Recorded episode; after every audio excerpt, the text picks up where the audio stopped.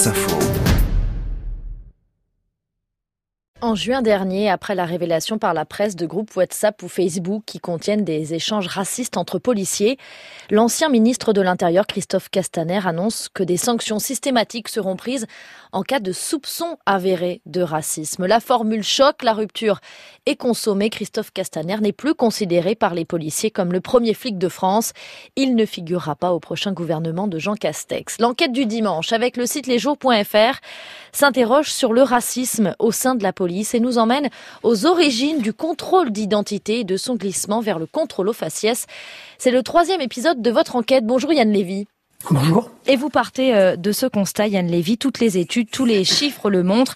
Des jeunes hommes noirs ou arabes ont plus de chances d'être contrôlés. Pourtant, les policiers, eux, le nient en bloc. Il n'y a pas de pratique discriminatoire au sein de la police. Il faut donc remonter euh, à l'origine historique des contrôles d'identité pour comprendre la situation d'aujourd'hui et trouver peut-être euh, des solutions. Alors, d'abord, en France, à quand remontent les premiers contrôles d'identité et à quoi sont-ils liés? Moi, j'ai commencé plutôt à m'intéresser à ce qui s'est passé après la fin de l'esclavagisme, donc après 1848. Donc dans les îles à sucre, euh, ce qu'on appelait les îles à sucre, il y a eu un renfort des lois qui a été mis en place pour contrôler la mobilité des anciens esclaves. C'est-à-dire qu'en fait, ils avaient le droit théoriquement de circuler, ils étaient citoyens à part entière, mais en fin de compte, on s'aperçoit très vite qu'il ne faudrait pas qu'ils s'éloignent quand même trop des anciennes plantations dont ils étaient esclaves. Et ensuite, tout ça euh, continue euh, au début du XXe siècle euh, c'est 1912, euh, euh, la création des carnets anthropométriques pour contrôler les gens du voyage, donc des gens qui sont supposés être extérieurs à la nation française. Donc toujours cette volonté de contrôler la circulation des individus dans l'espace public et savoir qui est français et qui n'est pas français. Vous revenez aussi, Yann Lévy, sur la création de la brigade nord-africaine qui a existé entre 1925 et 1945. Alors là, ensuite, quelles ont été les conséquences? Oui, entre 1925 et 1945, la ville de Paris s'est dotée d'une unité de police qui s'appelait la Brigade nord-africaine, qui était une unité euh, spécialement dédiée aux euh, populations musulmanes vivant en France. Sa mission était de surveiller, de contrôler et de réprimer les Français musulmans.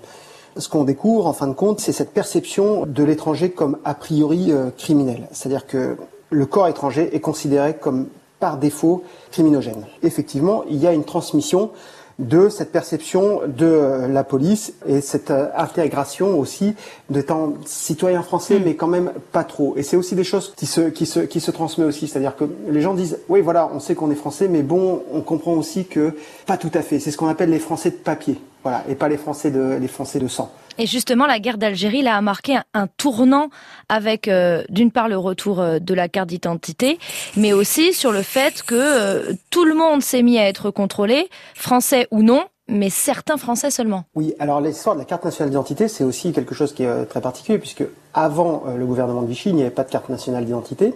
L'obligation de la carte d'identité a été abrogée à la libération, et elle a été réintroduite à la lueur de la guerre d'Algérie. Et elle servait principalement à contrôler qui avait le droit d'être ici et qui n'avait pas le droit d'être euh, d'être sur le territoire français. Et par défaut, effectivement, ce ne sont pas les blancs qui étaient contrôlés, mais bien toutes les personnes typées nord-africaines. Yann Lévy, vous revenez aussi sur l'histoire de la création de la BAC, la Brigade anticriminalité. Alors là, dans quel contexte elle voit le jour? La BAC, il faut euh, revenir sur les travaux notamment de Mathieu Rigous, sociologue, euh, qui, qui s'y est intéressé plus précisément ça apparaît en Seine-Saint-Denis sur des euh, méthodes policières qui sont euh, totalement nouvelles. C'est-à-dire qu'on va utiliser une partie des techniques qui ont été utilisées euh, dans les anciennes colonies comme l'Algérie à destination des populations immigrées vivant principalement euh, dans les bidonvilles.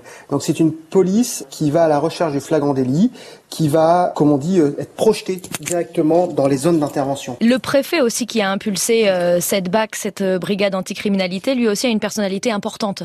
Oui, Pierre Bolotte, c'est c'est pas n'importe qui, c'est quelqu'un qui a servi en Indochine et qui du coup va utiliser les méthodes contre-insurrectionnelles et qui va les importer sur les pratiques policières.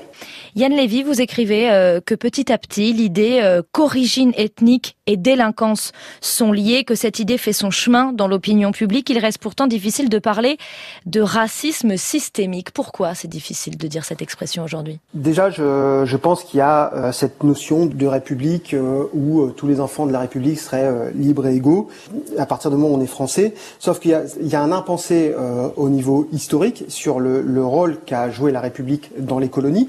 A une négation de ce qui a pu y être euh, fait en termes de, crimes.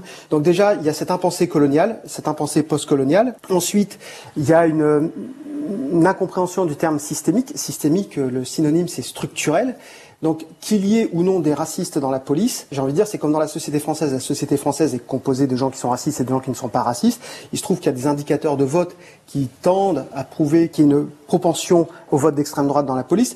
Mais à la rigueur, le problème n'est pas là. Quand on dit que c'est systémique, ça veut dire que la structuration même des missions de la police fait que l'action peut être considéré comme raciste. Merci beaucoup Yann Lévy. Je rappelle que vous signez euh, cette enquête en six épisodes pour lesjours.fr, contrôle aux faciès, le délit dans la peau et c'est à lire sur lesjours.fr.